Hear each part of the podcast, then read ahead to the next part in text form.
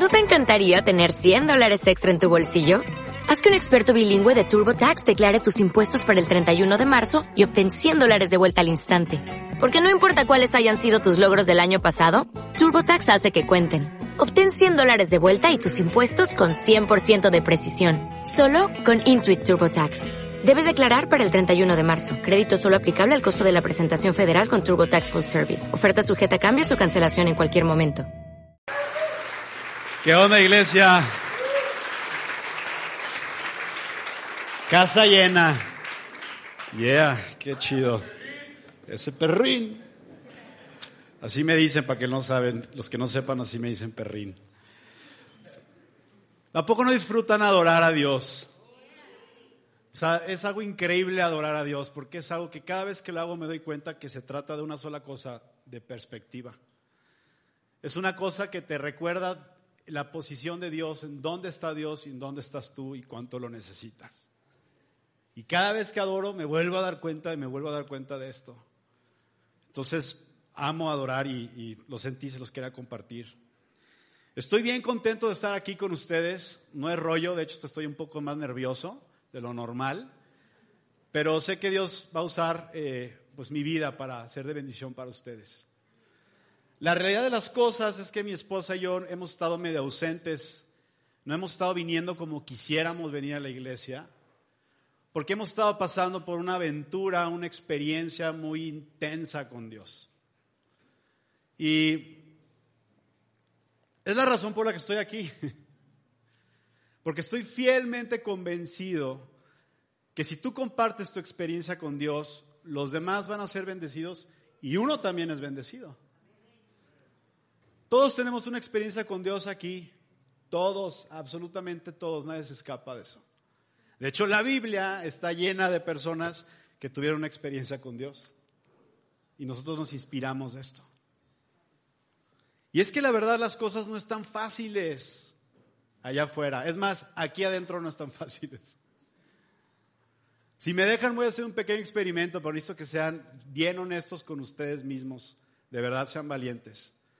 Levante la mano toda persona que en este momento no la está pasando bien, ha pasado en los últimos tiempos por una experiencia lo suficientemente fuerte que le ha marcado su vida y le ha cambiado su vida para siempre.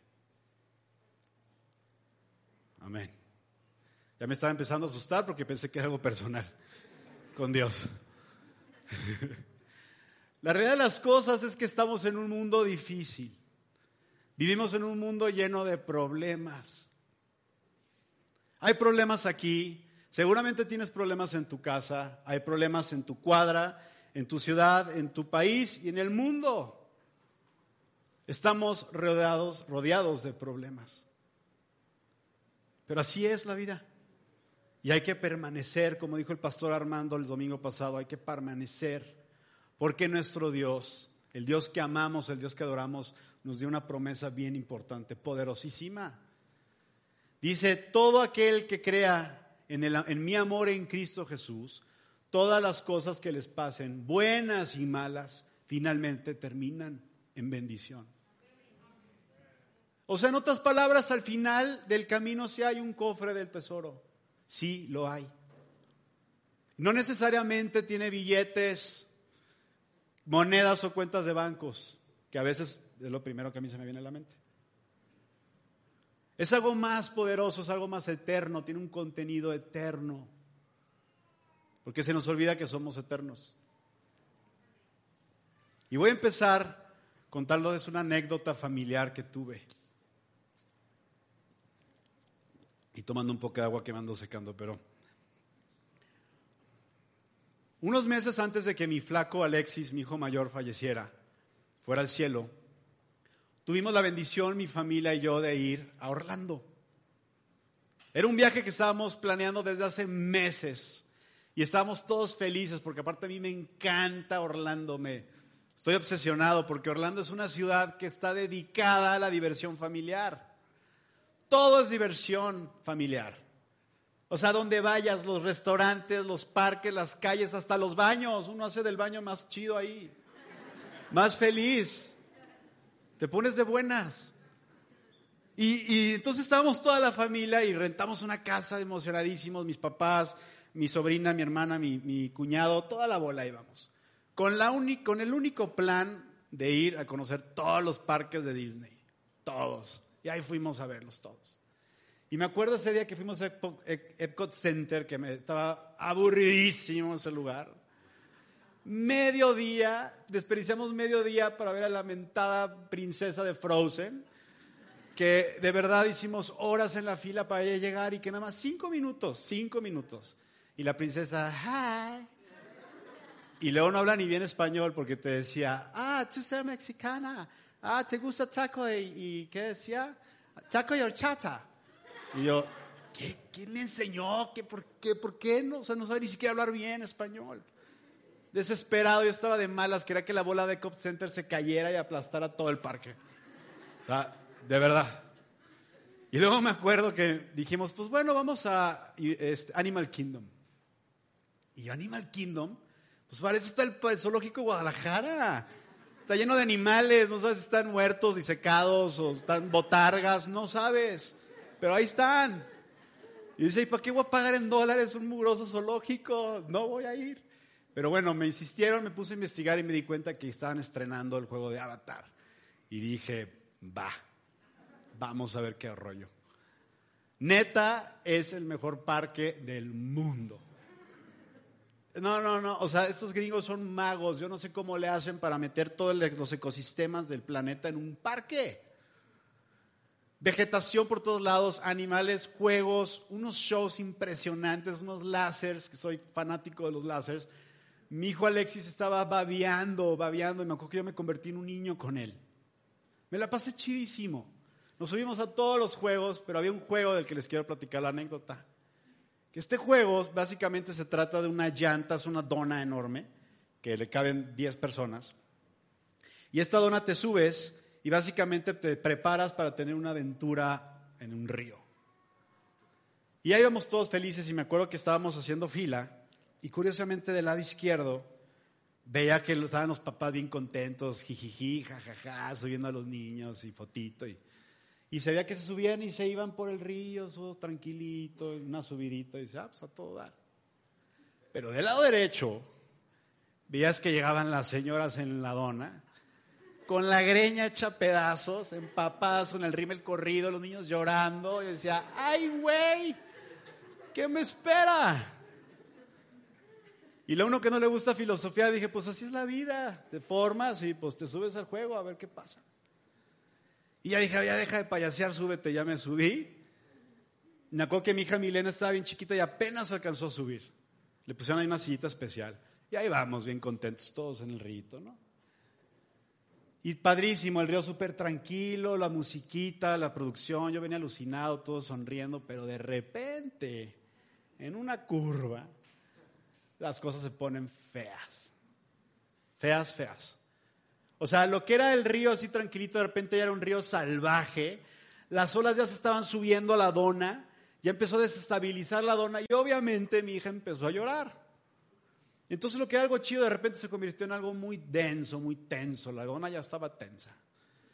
Y para acabarla de fregar, al final hay una bajada horrible que te dejan caer, no ves nada, no sabes qué está pasando. Caes en una cascada y se hace una ola y la mentada ola en mi cara así. Empapado yo. Empapado. Entonces volteo a ver a mi hija, mi hija se me queda viendo y ¡ah! y empieza a gritar y a llorar, pero histérica. Y en la dona había libaneses, coreanos, hindús, y se les antojó sacar el celular y empezarme a grabar los payasos. Y yo los quería ahorcar, los quería ahogar. Me la estaba pasando ya muy mal. De plano me bajé del juego empapado, enojado, dije, ¿por qué vine aquí? Un lugar, o sea, ya, ya me quiero ir al hotel.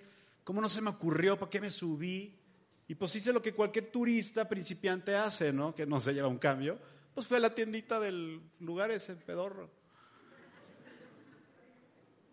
Y ahí voy empapado haciendo el ridículo. Llego a la tienda y pues me, me empecé a comprar ropa. Y en el mostrador había varias playeras. Y híjole, a ver, pues cuál. Y de repente veo una que decía una frase que me llamó la atención muy cañón. que decía, calm is a superpower. La calma es un superpoder. Y un mendigos gringos todavía sabían que iba a salir empapado, enojado. Y, y, todavía me ponen esta camisa para que me calme. O sea, no lo puedo creer, están en todo. Pues me la compré. Y me la puse y que creen, me calmó. Me calmó. Hoy en día, esa camisa, playera, perdón, se convirtió en mi pijama oficial. La uso todos los días que pueda. Nada más no la lavo, la lavo porque Andrea me dice que la lave, pero ya pesta. La uso todos los días. Y no es que la camisa tenga un super, la playera tenga un superpoder. Es una vil playera, huele feo. Lo poderoso de esa playera es la frase, la palabra, lo que dice. La calma es un superpoder. Sí es cierto, la calma es un superpoder. Y todos los días que me la pongo para dormir me acuerdo de algo. Que yo el 99.9999% de las veces que estoy en una crisis, en un estado difícil de mi vida, no puedo mantener la calma. Pero tengo un Dios que sí tiene los recursos para mantener la calma. Y ese Dios me pone los recursos en la mesa y me los da. Pero a veces yo no los quiero agarrar. Dios es alguien, es, es Dios, es infinito. Es muy difícil resumir a Dios, pero si yo pudiera resumir cómo Dios actúa ante los problemas, lo, resumiría en dos palabras, con autoridad y con calma. Yo en toda mi vida, es más, en ninguna parte de la Biblia y en mi vida personal, nunca he estado en oración con Dios. Estoy, Señor, por favor, sálvame de esto, me siento bien mal, estoy amargado, me siento, no sé qué hacer. Y Dios, mordiéndose las uñas, ¿qué vamos a hacer, Cristiano? Dios no reacciona así. Dios reacciona con autoridad y con calma. Nosotros somos los que nos ponemos histéricos. Nosotros somos los que nos paniqueamos. Y Dios me reveló algo bien chido, que lo encontré en la película de Alien, la original de los ochentas. A ver si me pueden poner. Los que no la vieron les recomiendo que la vean. Esta película cambió el rumbo de la humanidad en los ochentas. El caso es que los problemas son así. Todos reaccionamos de una manera diferente, sí, pero todos los problemas son así. Los problemas como este alien te brincan a la cara, así. Y lo primero que hacen es que no te dejan ver, ya no ves futuro, ya no lo ves. Segundo, te empiezan a asfixiar, ya no puedes respirar, ya sientes que no estás funcionando. Tercero, te empiezas a llenar de pensamientos tóxicos. Y el problema con el alien te empieza a inyectar huevecillos y te los mete. Y entonces ya estás contagiando a los demás. Entonces ya se convierte en un problema colectivo. Entonces ya no eres tú el problema de la casa, ya es toda la casa. ¿Sí o no? Así son los problemas. Así reaccionamos. Pero Dios no reacciona así. Dios ve los problemas de otra dimensión, desde otra perspectiva. Y la mejor manera de describirles cómo reaccionamos los seres humanos ante un problema, una crisis, y cómo reacciona Dios, lo encontré en el Evangelio de Marcos. Marcos 4, del 35 al 41. Muchos de ustedes ya se saben esto, pero sé que Dios les tiene algo especial, porque vamos a ver algo diferente. Vamos a ver desde otro ángulo esta, esta historia. ¿Se las voy a contar? ¿Está bien? Básicamente está Jesús con los discípulos, ya es de noche. Y Jesús le dice a los discípulos, oigan, pues vamos a agarrar una barca y vamos a navegar porque nos vamos, vamos a cruzar el mar de Galilea porque nos vamos a ir de Gadara, perdón, de Galilea a Gadara. ¿Quién sabe dónde queda? Pero sí hay que cruzar el mar. Me metí a Google a ver y sí está lejecitos, o sea, sí hay que cruzar el mar de Galilea. Entonces ahí va, y la cosa es que Jesús pues se sube a la barca y con permiso, Pedro, Juan, con permiso, yo me voy atrás porque voy a echar un coyotito. Me voy a dormir. ¿Por qué? Pues porque era de noche y estaba cansado. Pues Jesús también comía, también iba al baño y también dormía. Jesús estaba cansado y dijo, pues me voy a la, pop, a la popa, la parte de atrás, y me voy a echar una jetita. Entonces ahí van los discípulos navegando hacia Gadara y de repente se ven metidos en una tormenta como en el juego que me subí. Las olas ya desbrincaban la barca. La barca parecía que se iba a deshacer, el viento estaba fuertísimo y los discípulos histéricos. ¿Qué hacemos? Y voltearon y vieron a Jesús dormido y yo no sé qué técnica usaron, pero para que no te despierte una tormenta, no sé si lo agarraron a cachetas, guajoloteras, a, a sacudidas, a gritos. Sé que a gritos sí, porque aquí viene la connotación en la Biblia. Jesús, Jesús, sácanos de aquí. ¿Que no te estás dando cuenta que nos estamos hundiendo? ¿Que no te importa? Haz algo.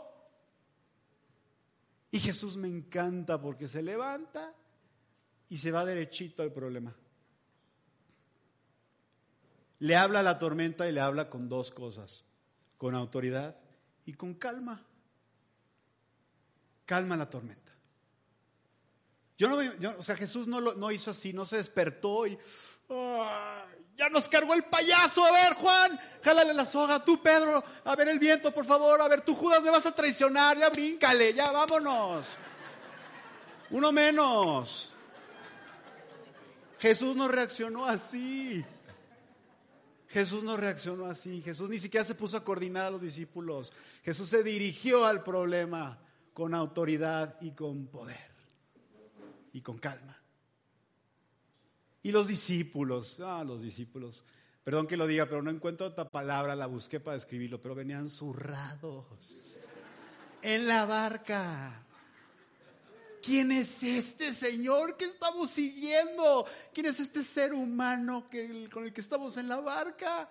Que le habla a las tormentas y las tormentas le obedecen.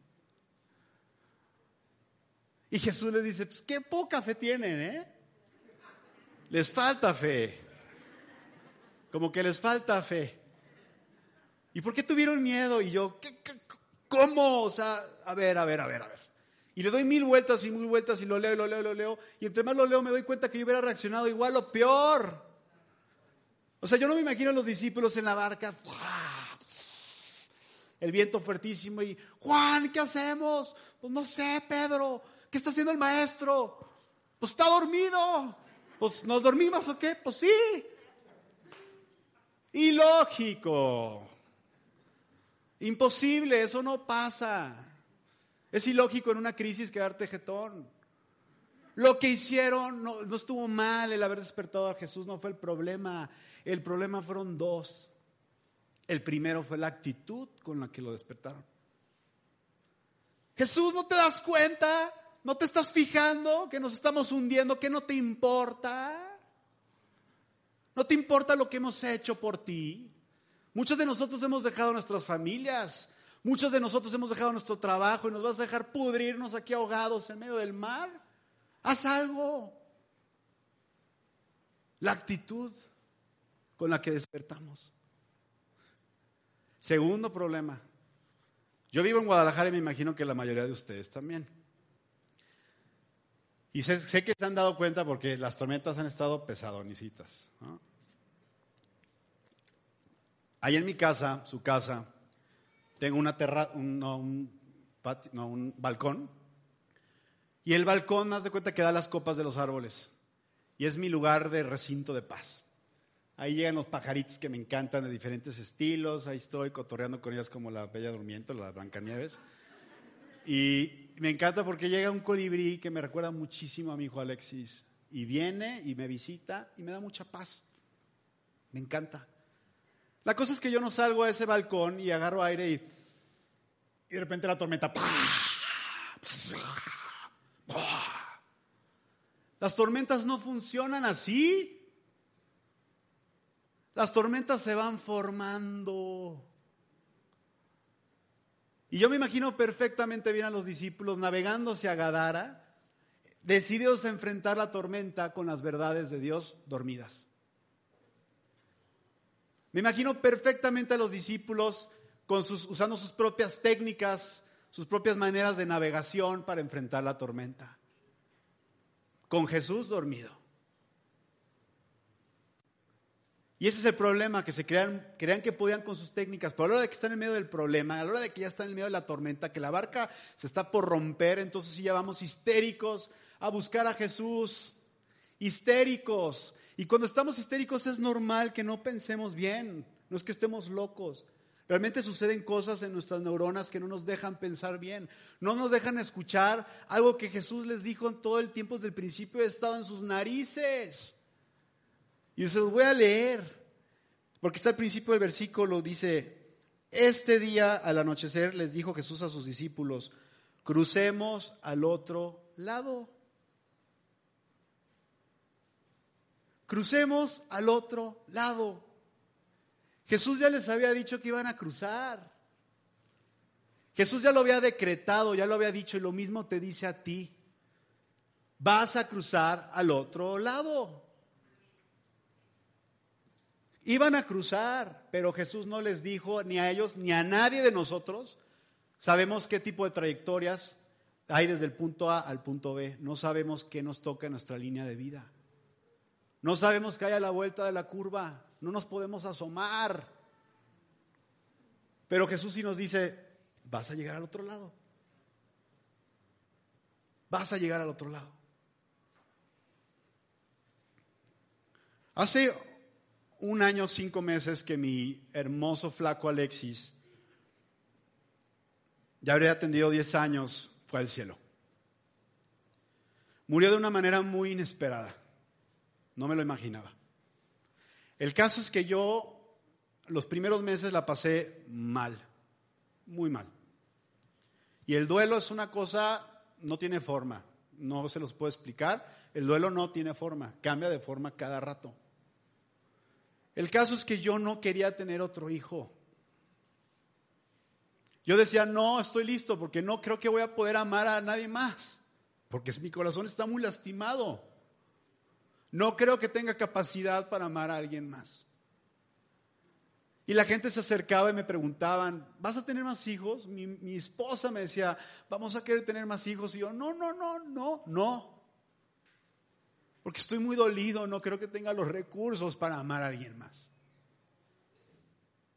En febrero de este año nos enteramos que estamos embarazados de un varón y decidimos ponerle Elías, porque Elías significa mi Dios es grande. Y me acuerdo que todo el mundo estaba emocionado, nos decían, qué chido, vas a tener otro hijo, qué bendición, la familia feliz. Es que Dios no, no sustituye, pero sí restaura. Y todo el mundo feliz, feliz. Y yo, mal, mal. Con psicóloga y psiquiatra. Medicado, sintiéndome mal. No sabía cómo aguantar la presión. No me sentía listo, no me sentía con los recursos.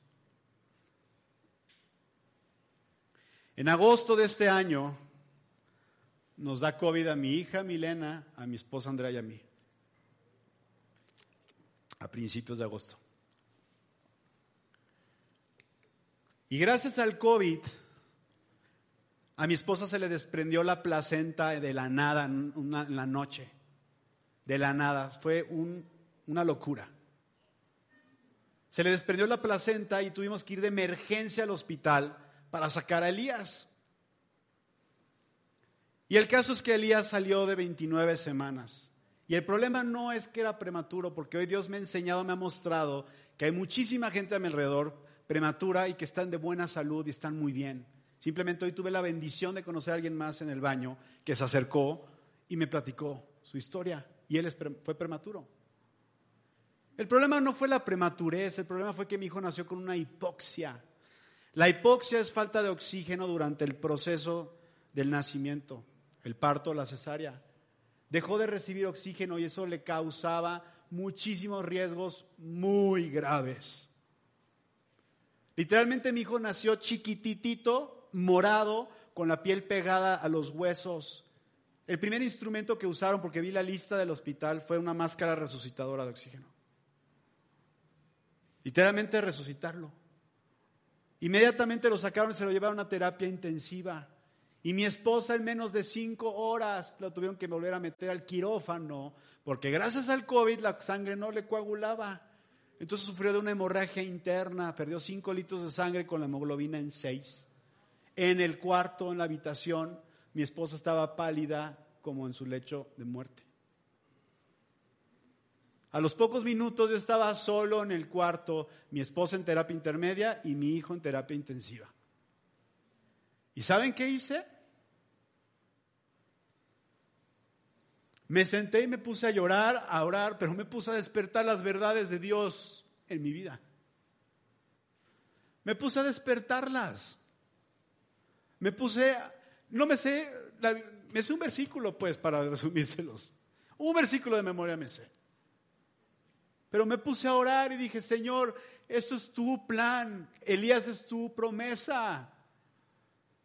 Y le dije, Señor, tú te llevaste a Alexis antes de mis tiempos.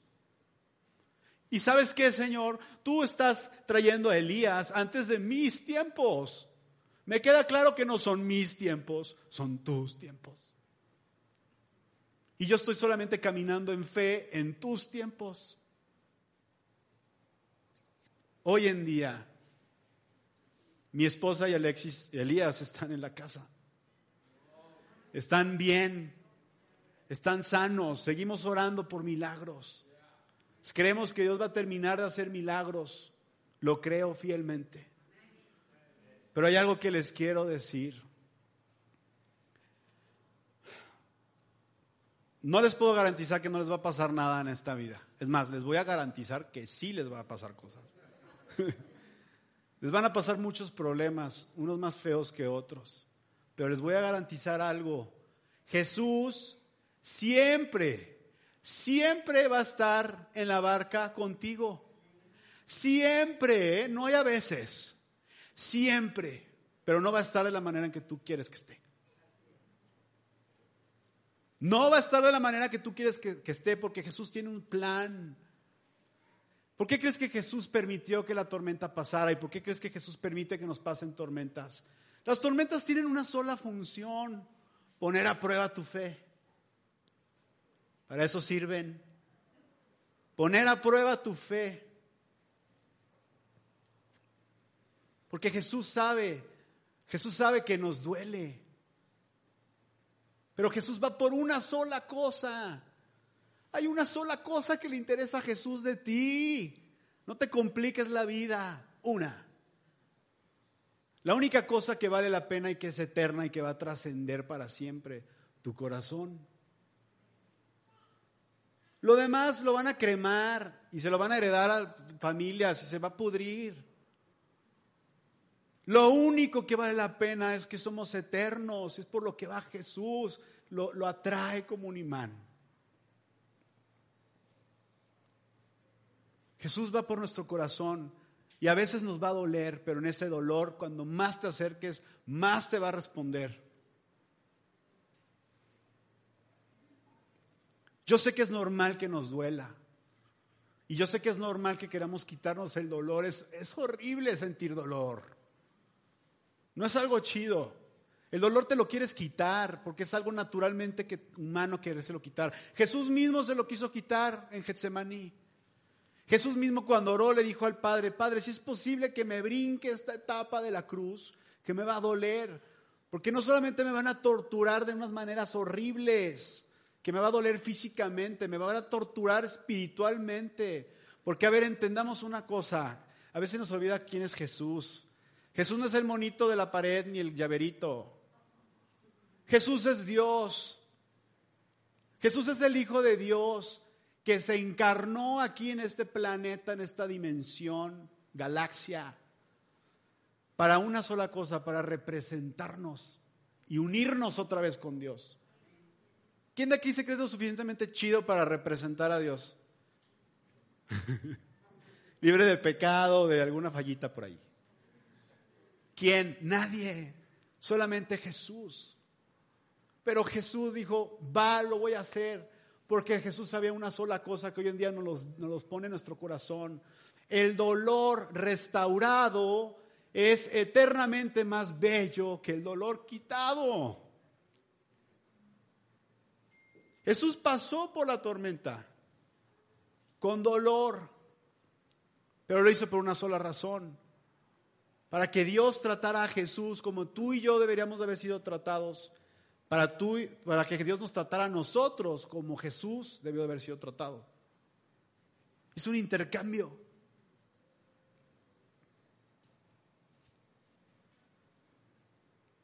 Y sé que es difícil, sé que cuando te duele es difícil querer aceptarlo. Pero Jesús tiene un plan. Y les voy a caer medio gordo con esto que les voy a decir, pero pues me vale un poquito. Porque yo también me caí gordo cuando me di cuenta. Los que nos quedamos jetones somos nosotros. Cuando estaba Jesús en Getsemaní, Jesús estaba pasando por algo que tú y yo conocemos como un panic attack, un ataque de pánico. Dice la Biblia que su angustia era tan fuerte que sentía que se iba a morir, que le salía como sangre en sudor de la angustia. Y Jesús agarró a los discípulos y les dijo, por favor, vamos a orar. Necesitamos orar porque ahí viene una tormenta. Necesito que despierten las verdades de Dios adentro de ustedes. Despiértenlas porque ahí viene una tormenta. Porque la van a pasar mal. Su fe se va a ver, se va a estar tentada. Van a pasar por miedo, les van a patear el yenga. O sea. La van a pasar mal y yo voy a sufrir horrible. Necesitamos orar para despertar las verdades, porque ahí viene la tormenta. ¿Y sabes qué pasó? Se quedaron jetones, dormidos. Tres veces los tuvo que levantar Jesús. A la tercera vez, a la tercera vez ya venían los soldados con Judas.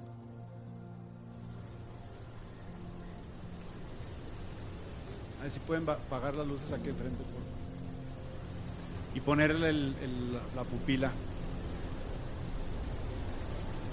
Esta predicación no se llama despierta porque quiero que te despiertes. No es un tema de abrir los ojos, es un tema de despertar las verdades de Dios en tu vida. ¿Sabes cómo las despiertas? Leyendo. Y yo sé que a veces lees y no te cuadra o lo sientes hueca las palabras. Yo he estado ahí. Que no te dices, no, no, no siento, no, no puedo. ¿Saben por qué? Porque necesitamos despertarlas con el favor del Espíritu Santo. Porque el Espíritu Santo lo que hace es que cuando lees la palabra, pasa por tu mente, la procesas con tus neuronas y caen a tu corazón. De algo que leíste se convierte en algo eterno. Eso es despertar. Yo no sé por qué problema estés pasando el día de hoy. No sé qué tipo de tormenta estés pasando. Pero quiero poner, quiero hacer un, un momento de invitar al Espíritu Santo. Porque sé que tiene algo especial para ti el día de hoy. Porque vas a llegar al otro lado, ¿eh? Vas a llegar. Quiero pedirles si me pueden ayudar a ponerse de pie, por favor.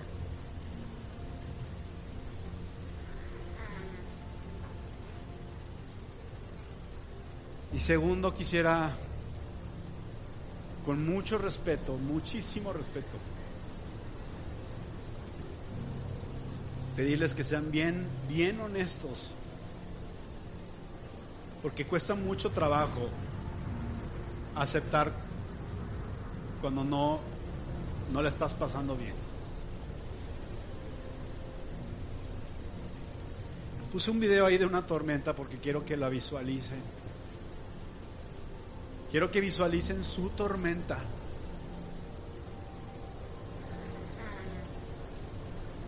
Y quiero que visualicen a Jesús ahí en ella. Y me voy a atrever a pedirles a todas las personas que tengan el valor porque aquí nadie va a juzgar. Si hay alguien con bronca, soy yo aquí, parado, con quién sabe cuántas personas viéndome. El que quiera se puede animar a dar un paso enfrente de fe, porque es una prueba de fe. Dar un paso aquí enfrente y subirse a la barca.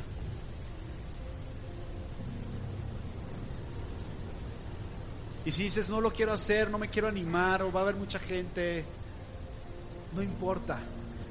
Haz lo que tu corazón te diga, porque Jesús y el Espíritu Santo te están hablando en este momento en tu corazón. Lo que sí sé es que tienes una bronca, eso sí sé.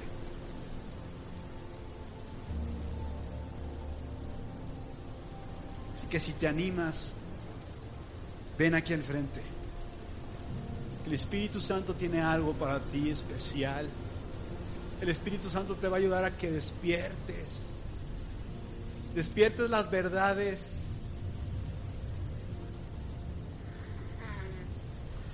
Padre, yo te doy gracias por esta tarde, Señor.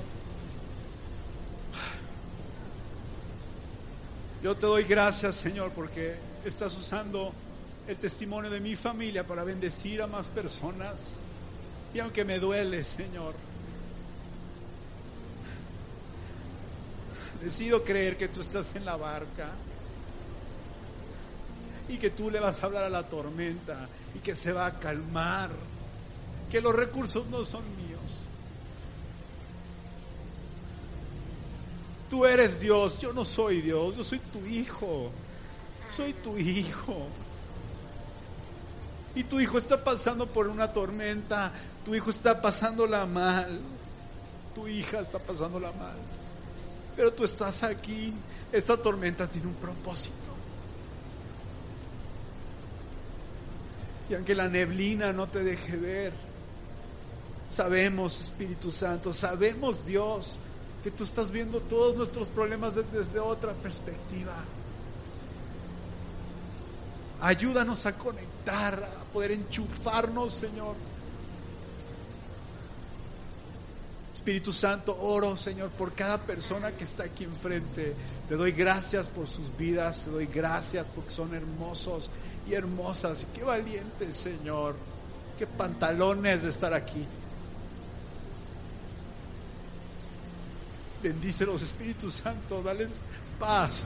Que se vayan a dormir en la noche, que se acuesten en la almohada y digan, me voy en paz, porque mis problemas se van a terminar, como tú digas. Pero si no se terminan, aquí estaré permaneciendo.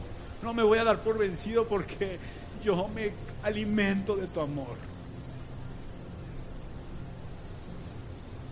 Quiero entender que el dolor restaurado es mejor que el dolor quitado, Señor. Ayúdame a enfrentarlo. No le quiero sacatear. Quiero enfrentar mi problema, pero contigo. Espíritu Santo, deja caer tu amor, tu unción, porque tú eres, Señor, poderoso, Espíritu Santo. Tú eres grande. Tus verdades son reales. Tus verdades están vivas y estás más despierto que nunca.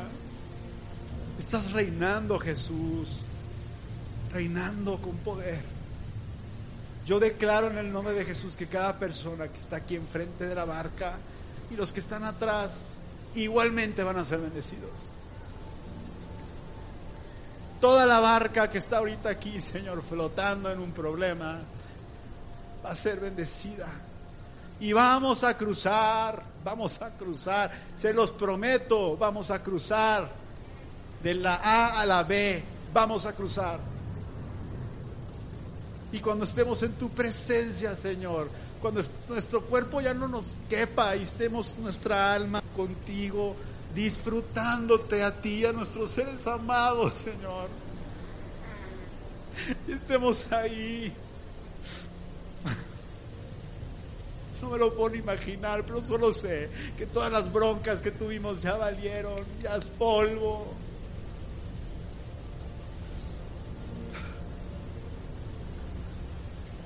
Ayúdanos a poner nuestra mente y nuestro corazón en la esperanza de la eternidad. Somos eternos. En cualquier momento podemos dejar de funcionar.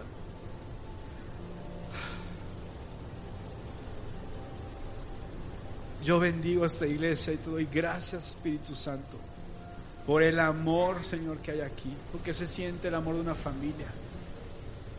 Bendigo, Señor, a cada persona que está aquí, que tenga el valor de cuando le pregunten cómo estás, si no la estás pasando bien, dilo. porque seguramente Dios tiene algo para ti con alguien más. Te bendigo y te invito a que alabes a Dios porque quiero que pongamos una canción, si se puede la penúltima que se cantó. Está increíble. Les quiero dar las gracias. Me encantaría que tuviéramos más tiempo, pero también hace hambre. Gracias por estar aquí y vamos a adorar a Dios con amor. Esto no se termina. De hecho, saliendo de estas puertas no se termina. Y perdón por si de repente las predicaciones son medias densas, pero así es la vida. Así es la vida y Dios tiene un propósito hermoso para nosotros. Amén. Los quiero mucho, mucho iglesia. Que Dios bendiga. ¿Necesitas ayuda? En O'Reilly Auto Parts te ayudamos. ¿Necesitas algún consejo? Te aconsejamos. Nuestros profesionales en autopartes están siempre disponibles para ayudarte a encontrar lo que necesites. Excelente servicio al cliente es solo una de las ventajas que ofrece O'Reilly Auto Parts. Los profesionales en autopartes. oh, oh, O'Reilly.